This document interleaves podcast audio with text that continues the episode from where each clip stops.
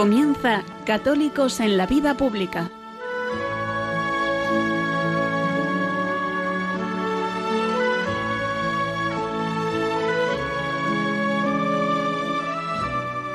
Un espacio dirigido en Radio María por Luis Zayas.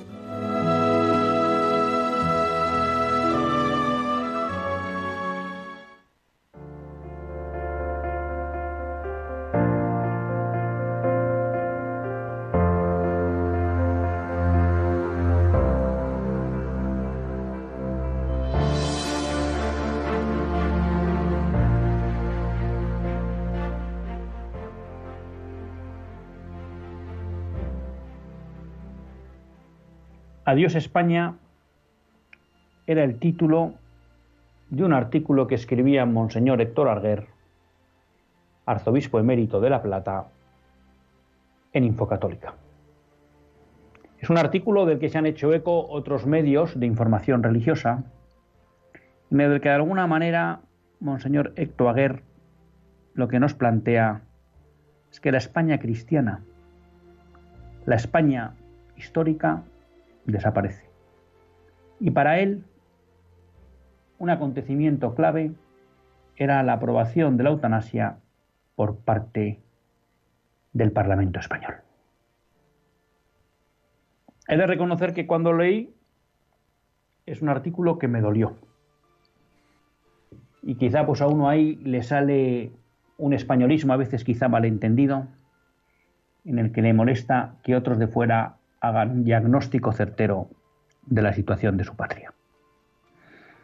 Pero creo que bien mirado, el artículo de Monseñor Aguer no pretendía tanto meterse con los españoles como quizá hacernos despertar. Hacernos despertar para que caigamos en la cuenta de que una nación católica, una nación que debe su ser a la fe cristiana no puede permitir seguir más en este nivel de ignominia y de ataque a la dignidad de la persona y a los bienes más fundamentales. Cuando reflexionaba sobre este artículo, dos noticias aparecían que de alguna manera abundaban en las razones que daba Monseñor Arguer y que nos ponían de relieve la triste situación en la que estamos viviendo. Una de ellas se publicaba el jueves pasado, 8 de abril en El Mundo. Crece la soledad. 96.200 personas más que en 2019 viven solas. El 26% de los hogares en España, uno de cada cuatro, es un hogar unipersonal. En España aparece también la pandemia de la soledad. Una pandemia que se ha vuelto especialmente dura con la llegada de la otra pandemia, la del coronavirus, porque hemos visto cómo muchos de nuestros mayores morían solos, sin posibilidad de que nadie les acompañara y les atendiera en esos momentos finales de su vida. No cabe duda que, que desaparezca la fe cristiana tiene un impacto directo en que aparezca la soledad en la sociedad. Lo comentábamos el otro día, había estado con el hermano Juan Ignacio Vela, de Lares, y él decía cómo de alguna manera la eutanasia era reflejo de que en España lo que despreciamos no era tanto la vida, sino la vida que exigía cuidado que con nuestras mentalidades individualistas y hedonistas, alejadas por tanto de lo que es la vivencia de la fe cristiana, lo que no quieren es cuidar, lo que no quieren es asumir el compromiso de atender aquella vida débil, que necesita compañía, que necesita sostén. Nos molestan aquellos que hacen que nuestra vida deba abrirse a los demás, impidiéndonos vivir solo para nosotros. Y una muestra de ese abandono o desprecio del cuidado es cómo abandonamos y dejamos a nuestros mayores solos, bien en sus hogares, bien en residencias. Y junto a esta noticia, que muestra de alguna manera esos síntomas de la descristianización de España, teníamos otra, si cabe, más cruel. Y es la reciente sentencia del Tribunal Superior de Justicia de Andalucía, en el que castigaba, condenaba al Servicio Andaluz de Salud a abonar 208.000 euros a una familia por no haber diagnosticado a tiempo que el niño que iba a nacer tenía síndrome de Down. Y por tanto, por haber errado en el diagnóstico y haber impedido que la familia hubiera podido elegir acabar con la vida de su hijo porque era síndrome de Down, al haberles quitado esa posibilidad de matar a su hijo, han cometido un delito fruto de una negligencia médica, así lo explica la sentencia, y por tanto son condenados a pagar 280.000 euros a la familia. Dos noticias que nos demuestran la barbarie en la que estamos construyendo o convirtiendo la sociedad española. Una sociedad que aprueba el derecho a matar. Una sociedad que condena porque no se permitió elegir la muerte de un hijo. Una sociedad que cada vez más vive en soledad. Todo esto no nos debe hacer caer en la desesperanza, sino que lo que nos debe hacer es caer en la cuenta de que España necesita de los cristianos, que España necesita de esa fe cristiana que la vuelva a hacer una nación solidaria con los más débiles, preocupada por los que están solos. Hoy veíamos cómo en el Evangelio los apóstoles cogían fuerzas fruto de la recepción del Espíritu Santo. No les importaban que los ancianos y el sumo Sanedrín les hubieran prohibido predicar a Cristo. A nosotros, cristianos de España en el siglo XXI, no nos lo han prohibido, pero pareciera que sí. Esta sociedad necesita a Cristo. Y a Cristo solo se lo puede dar su iglesia. Y su iglesia a través de todos nosotros. Pidamos en esta Pascua que el Espíritu Santo nos conforte para que seamos capaces de gritar alto y fuerte que Cristo ha resucitado, que toda vida merece la pena, que toda vida se puede cuidar, que toda vida merece ser Thank you.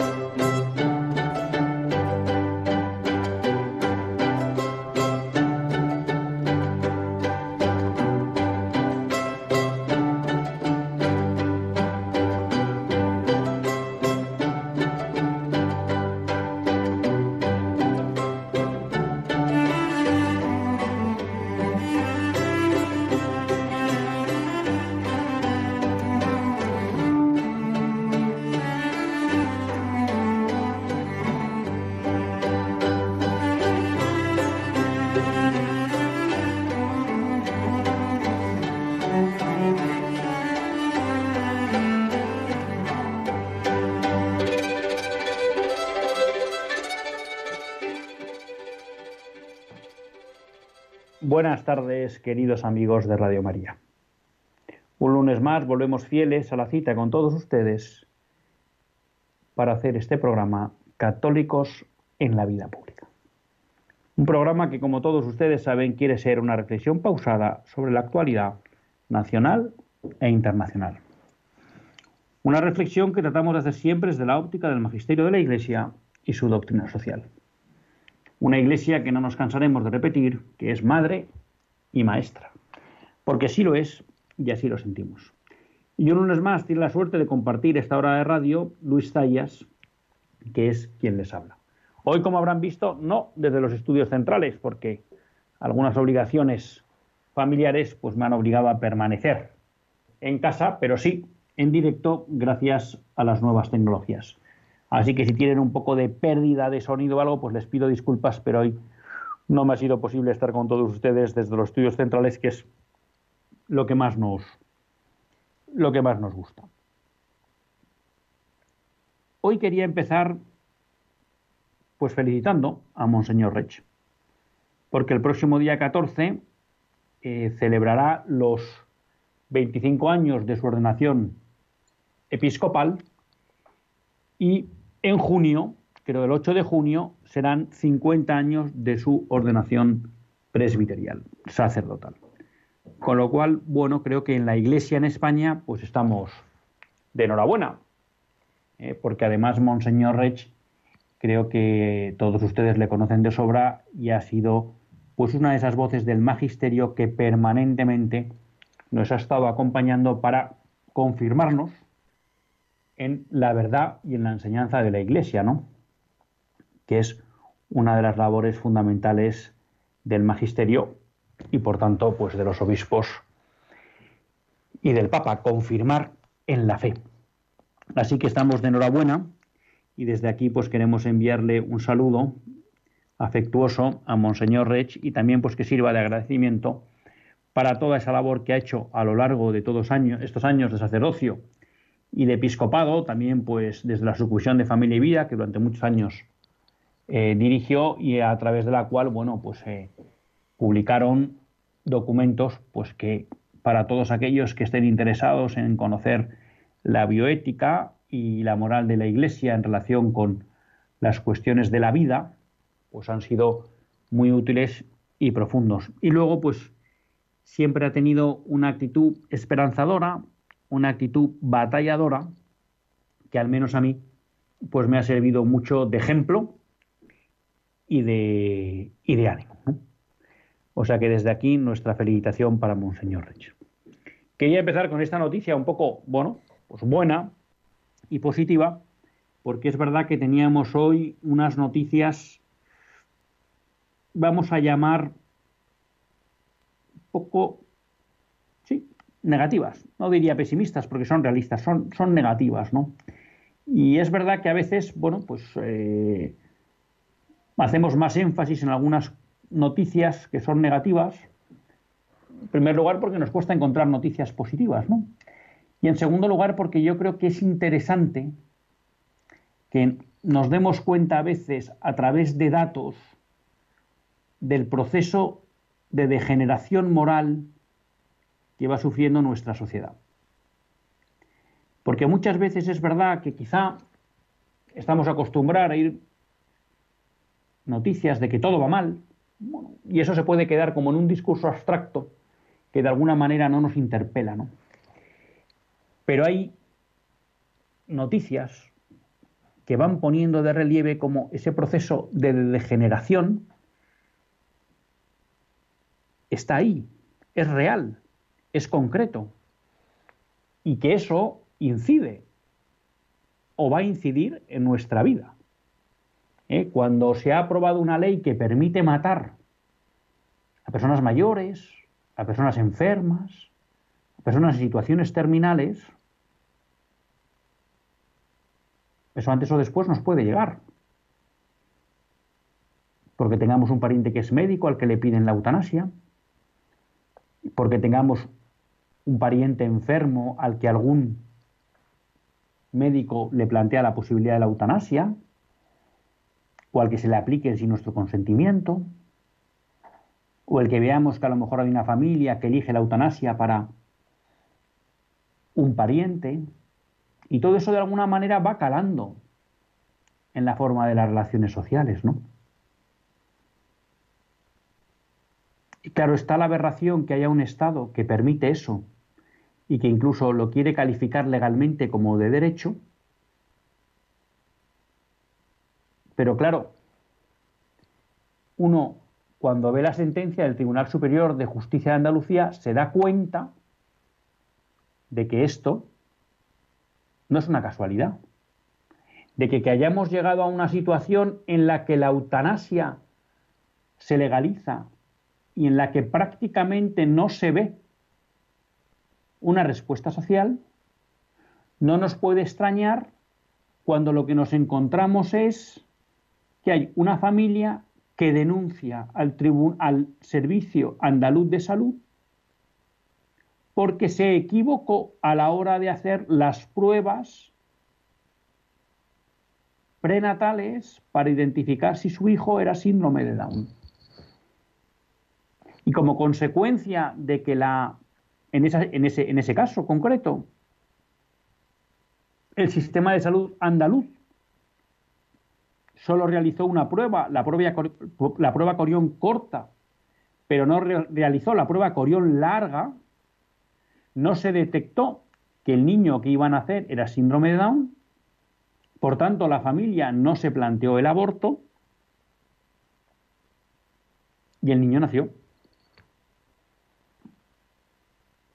Nació un niño que parece que ahora todo el mundo entiende que es un problema, porque tiene síndrome de Down. Entonces la familia demandó. Es verdad, alguien podrá decir, bueno, eso no quiere decir que la familia fuera a abortar a ese niño. Simplemente lo que ha dicho es que no se ha cumplido el procedimiento. Ya, ¿y? qué más le da si usted no iba a abortar? Vamos a demandar al Servicio Andaluz de Salud porque no nos ha permitido abortar cuando era una opción que no íbamos a elegir. Y si lo iba a hacer realmente en tan poco valor a la vida de su hijo que ya está aquí, que parece que le molesta que haya nacido. Y encima la excusa es que será un niño que necesita atención toda su vida. Bueno, todos los niños necesitan atención toda su vida. Bueno, no, cuando sean mayores. ¿Y qué sabemos? Si nuestros hijos que han nacido sanos tendrán una enfermedad, tendrán un accidente o algo que implique que a lo mejor tengamos que ocuparnos de ellos toda la vida. ¿Cuál es la diferencia entre eso y el niño síndrome de Down? Pero claro, lo tremendo es que tenemos una legislación y quizá también unos jueces, no sé hasta qué punto esta sentencia está estrictamente basada en la ley o hay una cierta capacidad de interpretación de la ley por parte del, juez, que al final declaran por sentencia que es una mala noticia que haya nacido un niño síndrome de Down sin haber reconocido a los padres la posibilidad de abortarlo. y por tanto que hay que pagar una multa, una indemnización por ello.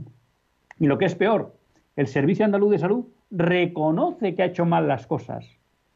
Fíjense ustedes, estamos hablando de que un servicio de salud reconoce que ha hecho mal las cosas porque no ha dado la oportunidad de matar a un niño no nacido.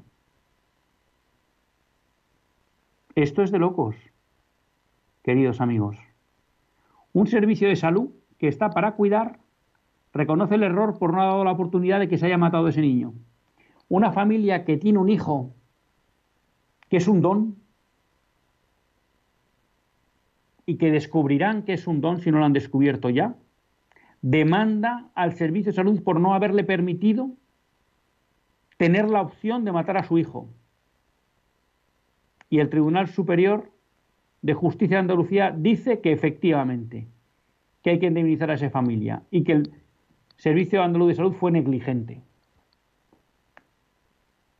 ¿Ustedes se creen que es extraño que en esa sociedad, con esas leyes, con esa mentalidad, con esas sentencias judiciales, no es campo abonado para que aparezca la eutanasia? Tiene razón, Monseñor Aguer, cuando dice adiós España. Porque si desaparece la fe cristiana, estamos hablando de otra España. ¿eh?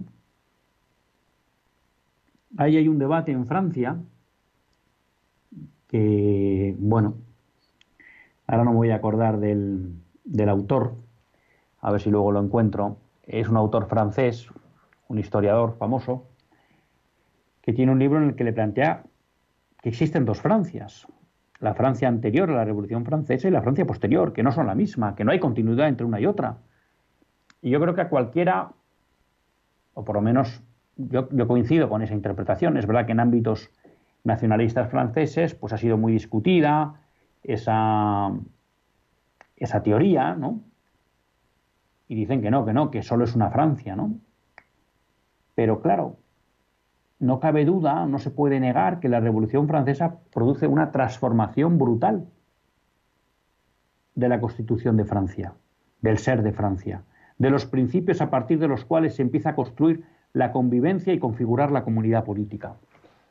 Y en ese sentido creo, yo estoy de acuerdo con, con este autor, que hay dos Francias, la cristiana y la poscristiana.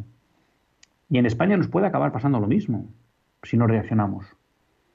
Por eso entiendo ese, ese título de Adiós España, claro, adiós a la España cristiana, adiós a la España histórica, adiós a la España tradicional. En nuestra mano está que ese adiós sea definitivo o no. Le podamos dar la vuelta, ¿no? Claro, en la misma línea, hace muchos años, no hace muchos años, pero hace una serie de años, comentamos en este programa un documento sobre un documental sobre la teoría sueca del amor. Bueno, en esa teoría sueca del amor, lo que nos venían a explicar es que uno de cada dos suecos vivía solo. Y eso era fruto de todas unas políticas socialdemócratas que instaló Olof Palme. Bueno, pues es curioso, y yo me atrevería a decir en cierta medida dramático, ver cómo España se va acercando a eso. Leíamos en el mundo estos datos en los cuales hay casi 100.000 personas más que viven solas en 2020 que en 2019. Uno de cada cuatro hogares en España están configurados o son unipersonales.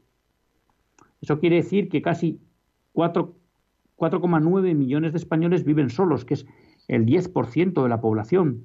Y de ese 10%, de esos 4,9 millones, el 43% son mayores de 65 años. Muchos de nuestros ancianos viven solos. Y si nos cogemos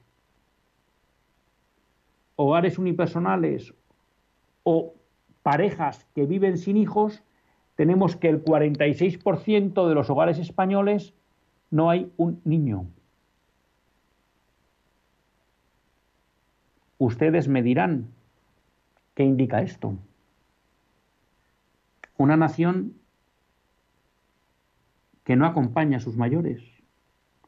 Una nación que no cree en el futuro porque no hay niños.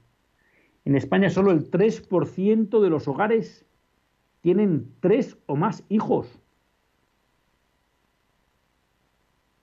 Solo el 3% tienen tres o más hijos.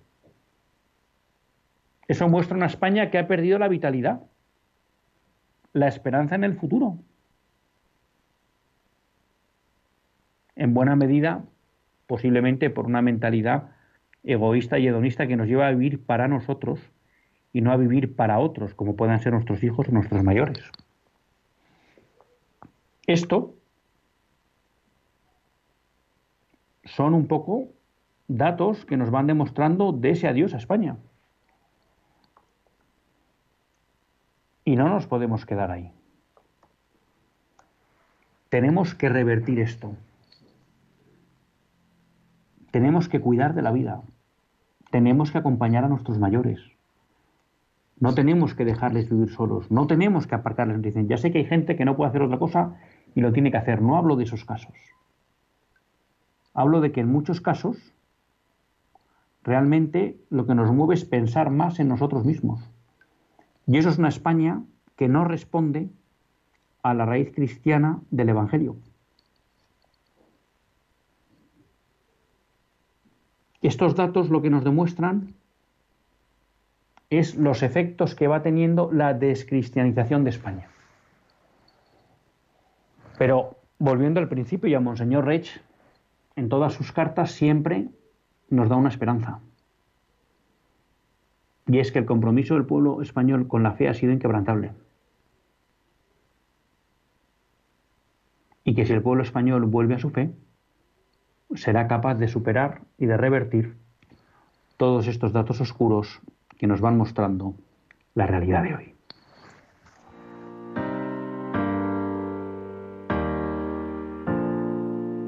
Baby, lay on back and relax. Kick your pretty feet up on my dash. No need to go nowhere fast. Let's enjoy right here where we at. Who knows where this road is supposed to lead? We got nothing but time.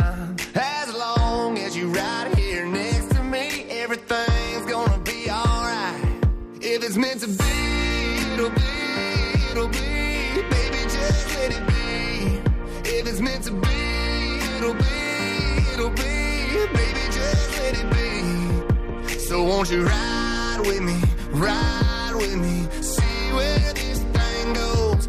If it's meant to be, it'll be, it'll be. Baby, if it's meant to be.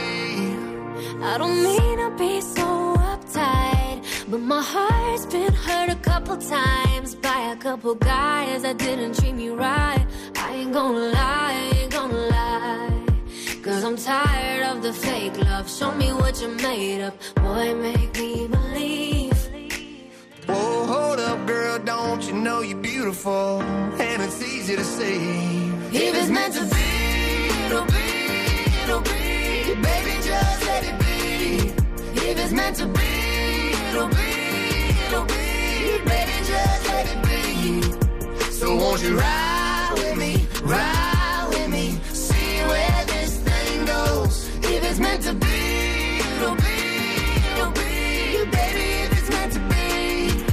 So come on, ride with me, ride with me, see where this thing goes. So come on, ride with me, ride with me, baby, if it's meant to be. Maybe we do, Maybe we don't. maybe we will, maybe we won't. But if it's meant to be, it'll be, it'll be. Baby, just let it be. Sing it, baby. If it's meant to be, it'll be, it'll be. Baby, just let it be.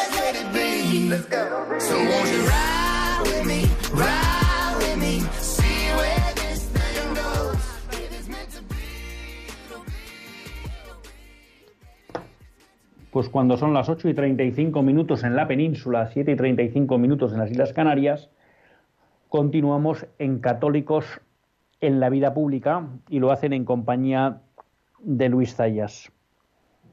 Decíamos, bueno, que no podíamos perder la esperanza, que aunque efectivamente hay datos concretos que nos muestran el impacto que cada vez de una manera más profunda va teniendo la descristianización en España, y decíamos en el editorial que por qué no hacer como los apóstoles, ¿no? Que hoy el Evangelio nos los mostraba, perdón, el Evangelio, la, la epístola nos lo mostraba, bueno, llenos del Espíritu Santo y con el ardor y la valentía para predicar a Cristo, ¿no? Y así ellos lo pedían también, incluso le pedían que fueran capaces de hacer signos que mostraran a los hombres el poder de Dios. Bueno, pues no sé si tanto, ¿eh? porque tampoco se trata aquí de, de hacer escatología, pero estamos viendo esta semana pues, un cierto repuntar, revivir del cine católico. Tuve la suerte la semana pasada de ver una película, Amanece en Calcuta, dirigida por José María Zavala sobre la Madre Teresa de Calcuta, que yo creo que es de esos santos que nos marcan el camino en el siglo XXI. ¿no? Hablábamos hoy de la soledad. Si algo hizo la Madre Teresa de Calcuta es preocuparse de que nadie estuviera solo, ¿no? Y muchas veces repetía cómo la soledad era una de las grandes pobrezas, sobre todo el mundo rico. ¿Mm?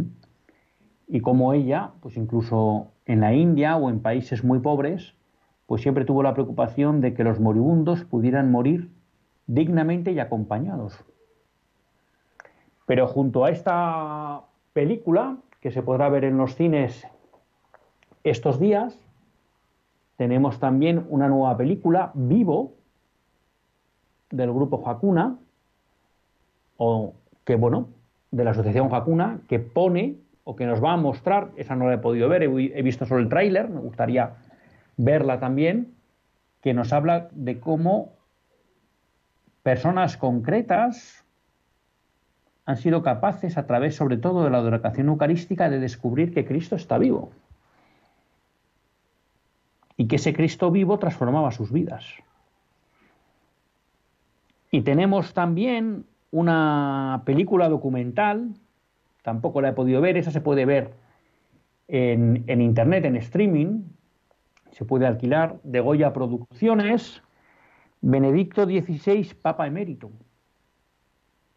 Bueno, pues aquí hay un punto también esperanzador, ¿no? Y es que en un ámbito que en los últimos, en las últimas décadas, mejor dicho, parecía vedado al cine católico, y cuando hablo de cine católico no digo a que no haya películas con principios cristianos, que algunas las hay, porque creo que estas, estos tres ejemplos que cito van un poco más allá. Yo creo que tienen claramente una intención evangelizadora, ¿no?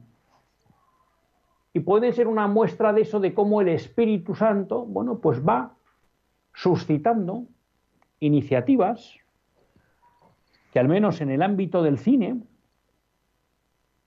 sirvan para evangelizar y para mostrar a nuestra sociedad que hay un Cristo vivo, que hay un Cristo que actúa permanentemente a través de los santos y que esos santos hoy en el caso, por ejemplo, de la Madre Teresa de Calcuta, a pesar de estar en el cielo, siguen transformando vidas, ¿no?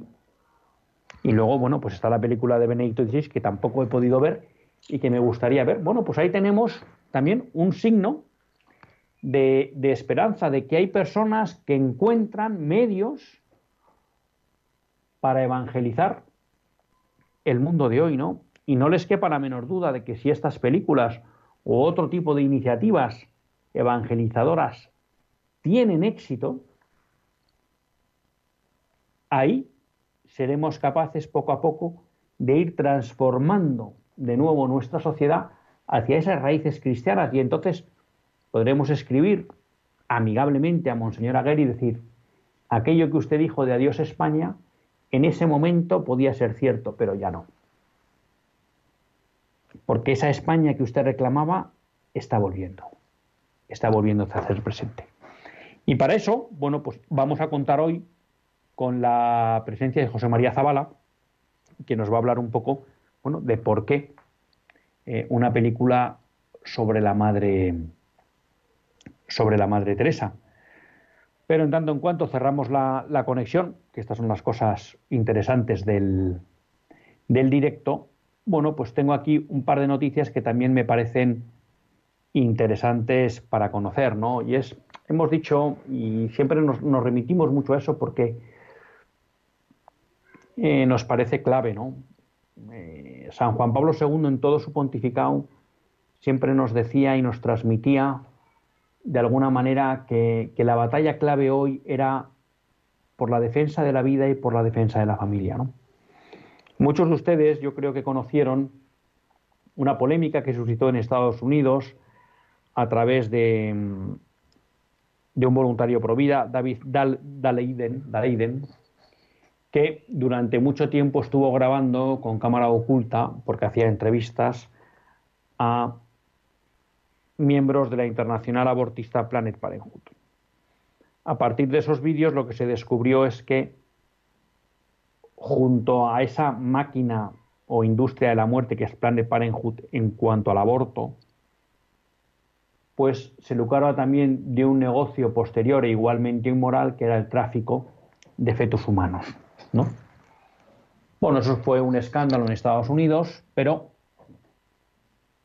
el movimiento pro muerte pues tiene también sus tentáculos y consiguieron a través de la justicia impedir, ¿no? Bueno, de hecho, impedir la difusión de esos vídeos. Bueno, esa batalla legal sigue, bueno, hoy conocíamos a través de Infocatólica como un juez federal ha impedido de nuevo que se pueda emitir cualquier vídeo que grabó David Daleiden sobre el tráfico de órganos por parte de Planet Parenthood. Entonces ya ven ustedes cómo todo lo que sea tratar de impedir el avance del aborto y de la incultura de la muerte, bueno, pues tiene sus trabas, incluso desde el ámbito eh, jurídico, ¿no? O sea, es una batalla que exige mucho esfuerzo y en la que el lado oscuro, por decirlo así, bueno, pone todos sus, medios para paralizar a aquellos que quieren demostrar y mostrar el lado terrible de la incultura de la muerte. Y otra es eh, está relacionada con todo esto que estamos viviendo. Yo diría que a raíz de la pandemia y también, bueno, fruto de un poco esa sensación que tenemos de que de alguna manera se acelera eh, pues un poco el intento de imponer el nuevo orden mundial, ¿no? Con la pandemia, de hecho, hay un libro, El Gran Reset, del promotor del Foro Económico Mundial, el Foro de Davos, también conocido así, eh, donde, bueno, lo que está planteando es que efectivamente toda esta situación de pandemia ha generado una situación social que permite avanzar más rápidamente en cambios.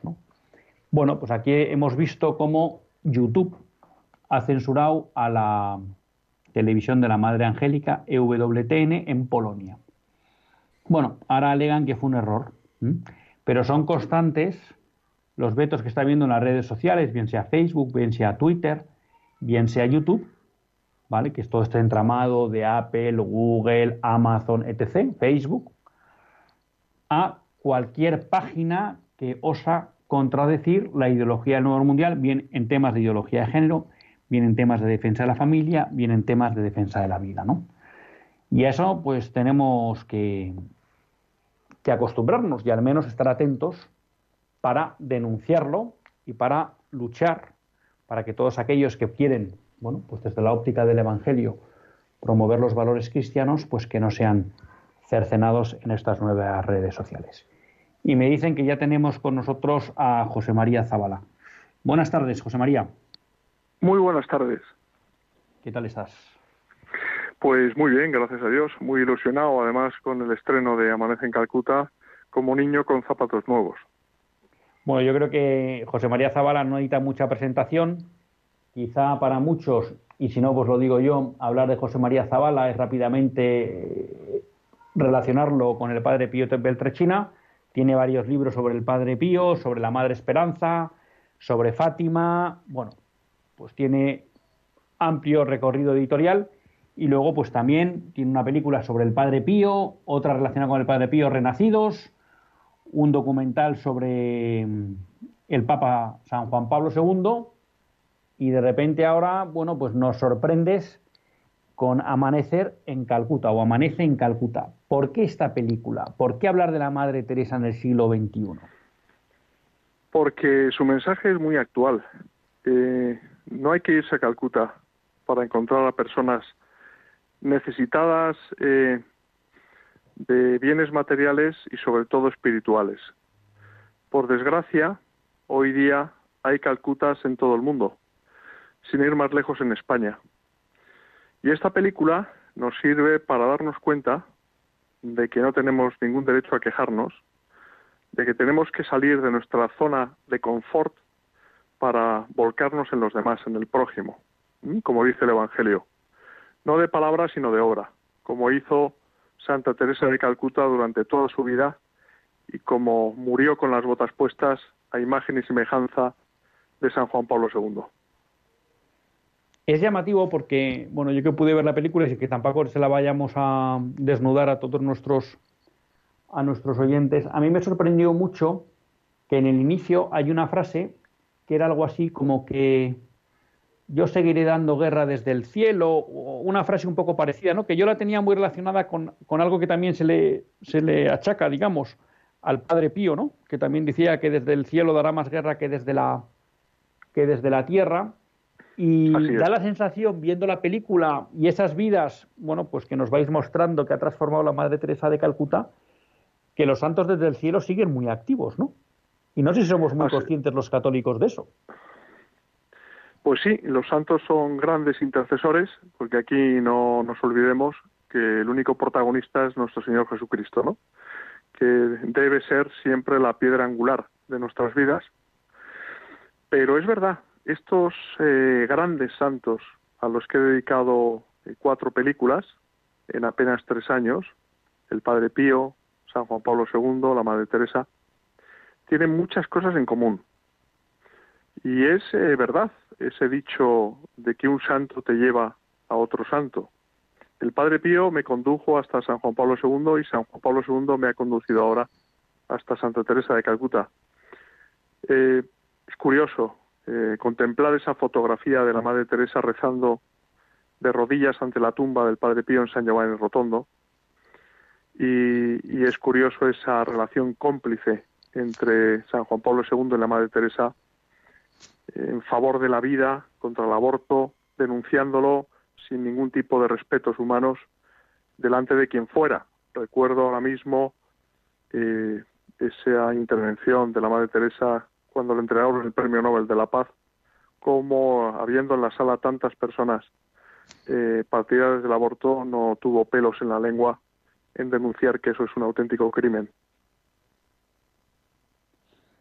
Hombre, esa es una cuestión que me ha, sorprendido de la, de la película, ¿no? Porque quizá muchas veces, y a mí me vino bien recordarlo, bueno, pues eh, tenemos muy cerca la idea, o muy presente la idea de la Madre Teresa primero como una gran orante, ¿no? A pesar de toda esa noche oscura que tuvo, pero una gran orante, y sorprende en la película, bueno, o pone muy de manifiesto la importancia que daba la oración, y luego, obviamente, bueno, pues cómo se vuelca con los más necesitados, ¿no? Pero es verdad que en la película queda muy claro y nos recuerda muy bien cómo la, para la Madre Teresa lo del aborto era una de las grandes calamidades de nuestra época, ¿no? Y claramente ella no tuvo empaño, empacho nunca en fuera donde fuera defender la vida del no nacido, que es algo en lo que honradamente creo que, que las sociedades occidentales y no occidentales es un mensaje que tenemos muy abandonado y a mí realmente es una de las cuestiones que me impactó mucho en la película. ¿Qué mensajes habéis tratado, bueno, o habéis buscado transmitir? Porque claro, esto es un poco curioso, no es una película que directamente habla de la Madre Teresa, sino que a través de personas nos mostráis aspectos de la Madre Teresa, ¿no? ¿Cuál ha sido un poco la idea de la película? La idea de la película es, llevar el mensaje eh, tan actual de la Madre Teresa a la sociedad del siglo XXI. A través, como tú muy bien has explicado, de seis testimonios demoledores, muy impactantes, de personas que nos van conduciendo a la historia. Aquí en esta película no hay un narrador, porque eso le resta mucho ritmo. Y son ellos los que van conduciendo la historia y a través de ellos vamos conociendo detalles, anécdotas de la Madre Teresa todo eso adornado con una banda sonora original espléndida de Ray Perth, un, compositor de los grandes, eh, que estuvo muchos años trabajando en Los Ángeles y que se formó en, en Alemania, en Berlín. Y que no hay casualidades en la vida, es un gran devoto del Padre Pío, razón por la cual pues, ha querido participar en esta película de la Madre Teresa. Así que ese es el, el mensaje, es un mensaje de esperanza, es un mensaje de optimismo, es un mensaje de alegría en medio del sufrimiento. Qué gran contradicción humana. Los grandes santos, como Santa Teresa de Calcuta, nos enseñan el sentido del sufrimiento purificador para el alma de cada uno y sobre todo para las almas de los demás. Ese convertirse en cireneos de Cristo en la tierra, de ayudarle a llevar la cruz que Él quiere para ellos, no la que queremos nosotros, que no coincide muchas veces, pues son un paradigma, la Madre Teresa, un paradigma de cómo se puede ser feliz en medio del sufrimiento, porque nadie, sea creyente o no, se libra del sufrimiento en mayor o menor medida. Y esta es, en definitiva, una película que está pensada no para los devotos de la Madre Teresa, no para los católicos practicantes, que también, sino sobre todo para las personas que están alejadas de Dios, algunas de las cuales ya he tenido oportunidad de conocer en algunos de los pases eh, privados que se han celebrado en Madrid, que han salido absolutamente sobre, sobrecogidas del, cine eh, y están ahora mismo planteándose, replanteándose su vida. ahí es donde te das cuenta realmente que no es una película tuya ni de nadie, sino que es un instrumento de la Madre Teresa de Calcuta y en última instancia de Cristo, que es el protagonista, repito. Claro, yo decía una cosa antes de que tú entraras en, antena. Bueno, y es que esta semana veíamos una especie, en el buen sitio de la palabra, como de, renacer, ¿no? Del, del, cine católico, porque bueno, había tres, Vivo, el, el documental sobre 16, Amanece en Calcuta. Y yo decía al menos que mi impresión era viendo Amanece en Calcuta y lo que he visto de un tráiler de Vivo, pero bueno, no se trata de mezclar, que me parecía que era católico, pero en el sentido de claramente evangelizador. No sé si se puede decir eso de, vuestra película, o yo al menos así lo percibí. No es solo a lo mejor mostrar unas virtudes cristianas, una, no sé, una historia con principios cristianos, sino que claramente lo que están buscando esta película es mostrar a Cristo al espectador y que se encuentre con él a través de esta película. Claro, exactamente. Porque lo hemos dicho al principio, la Madre Teresa no deja de ser una poderosa intercesora, pero nada más y nada menos que eso. El auténtico protagonista al que tenemos que abrir nuestro corazón de par en par, al que tenemos que llegar con esta película para tocar el corazón de la gente es Cristo. Sin Cristo, y es mi experiencia personal, porque yo estuve muchos años alejado de él, 15 años concretamente sin pisar un confesionario, es imposible ser feliz. Y yo llevaba la cruz sin Cristo y ahora la llevo la cruz con Cristo. Y hay un abismo de diferencia. Es, eh, es una enseñanza ¿no? de la Madre Teresa. Eh, se puede ser feliz en medio del sufrimiento, olvidándose de uno, de uno mismo, entregándose a los demás y viendo en los demás, en cada una de esas personas pobres, necesitadas, y no, sobre, no solo pobres materialmente, sino sobre todo espiritualmente, viendo en cada una de esas personas al mismo Cristo. Y esa es la clave de la película. Hoy día, en una sociedad que ha renegado de Cristo, en una sociedad profundamente insolidaria, y no me refiero solo a España, sino a nivel mundial, esta película es un cántico a la esperanza, un cántico a la solidaridad, y mejor que solidaridad, yo diría caridad, caridad cristiana. Caridad cristiana, que es lo que hizo la Madre Teresa durante toda su vida, porque lo que fundó la Madre Teresa no, no, no fue una ONG, ¿no? Fue eh, una, una orden, una congregación de hermanos de la caridad que mm, están, eh, todo lo que hacen lo hacen por Cristo y que ven en los pobres y los enfermos a Cristo. Pues José María, muchísimas gracias por estar con nosotros. Lamento no poder seguir hablando, pero es que no nos queda tiempo para más. Ya desde control me están diciendo que me estoy pasando. Enhorabuena por la película. Eh, muchísimas gracias por vuestra valentía, porque no es fácil embarcarse en estas aventuras, que además económicamente pues, no, pues tienen un coste importante. Y bueno, pues muchísimas gracias por poner todo ese esfuerzo para que a través de vuestras películas, pues cada vez o conozcamos a Cristo o estemos más cerca de él. Muchísimas gracias. Ahora, ahora el esfuerzo les toca a los espectadores porque hay que llenar los cines. Si este fin de semana los cines no se llenan, quitarán la película de la cartelera. Entonces, hoy más que nunca hace falta defender el cine católico. Pues nos comprometemos a ello. Muchísimas gracias.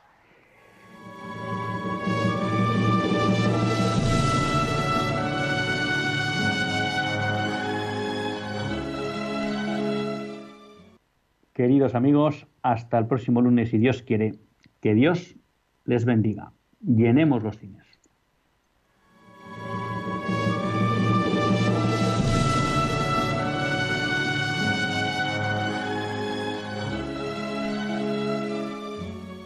Así concluye Católicos en la Vida Pública, un programa que dirige Luis Zayas.